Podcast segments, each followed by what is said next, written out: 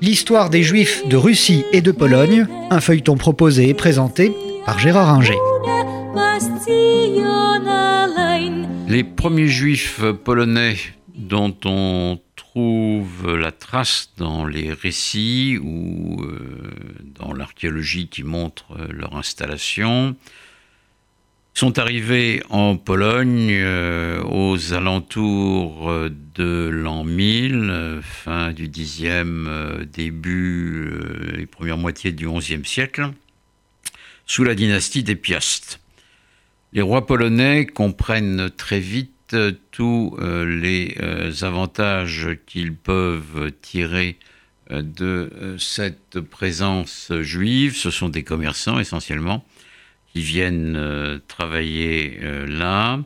Et dans une nation paysanne dominée par une noblesse riche, la Schlarta, comme le disent les Polonais, cette euh, installation est bien vue des euh, rois euh, de Pologne. Il va y avoir un afflux plus important des Juifs à partir du XIIe siècle avec les croisades. Les Juifs allemands sont persécutés au moment des croisades. On les accuse non seulement d'avoir tué le Christ, non seulement de pratiquer euh, les meurtres rituels, mais euh, aussi euh, d'empoisonner les puits. Et il y a dans de nombreuses villes d'Allemagne des massacres de juifs qui conduisent beaucoup d'entre eux à partir vers l'Est où les rois de Pologne les accueillent à bras ouverts. Le premier qui le fera sera véritablement un peu plus tard au XIIIe siècle le roi Boleslas euh, le Pieux, qui euh, leur concédera une charte les euh, protégeant. Cette charte porte le nom de charte de Caliche, du nom de la ville où elle a été promulguée, et cette charte date de 1264. Il y a un des successeurs de Boleslas le Pieux, le roi Casimir III, qui lui accorde encore des privilèges supplémentaires euh, aux juifs malgré l'opposition euh, de l'Église et qui cherche à les protéger, conscient qu'il est du rôle que ces juifs peuvent jouer sur le plan euh, commercial.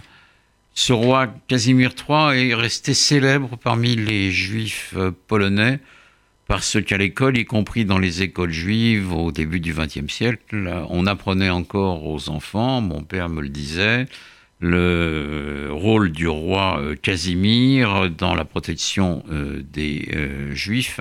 Et c'est un des noms polonais que les enfants juifs connaissait le mieux et respectait et vénérait le plus, euh, celui de Casimir, qui en 1334 euh, euh, promulgue un statut qui est le statut de Wilica.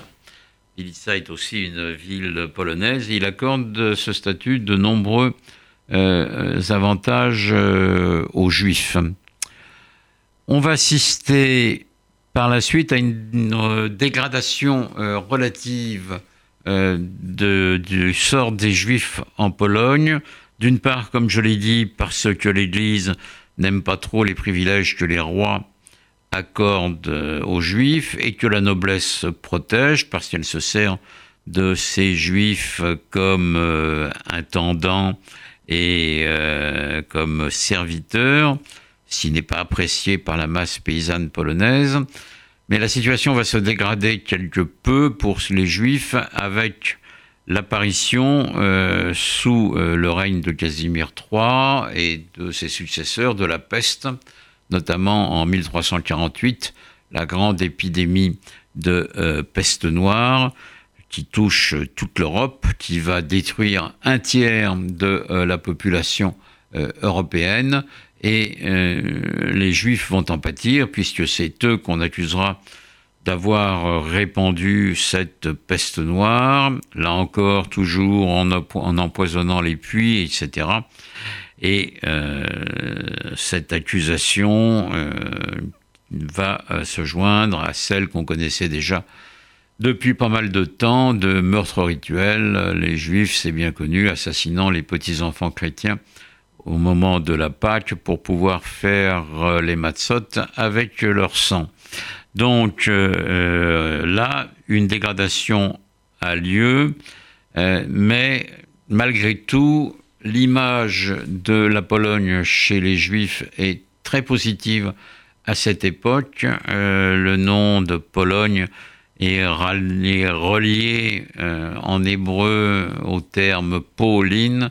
Ici, Pauline, euh, repos. Ici, on se repose par rapport à l'Occident qui expulse les Juifs à qui mieux mieux. Malgré cela, la Pologne apparaît comme un havre de paix et un asile pour les Juifs. Cette situation, comme on le verra, va continuer, mais va progressivement se dégrader.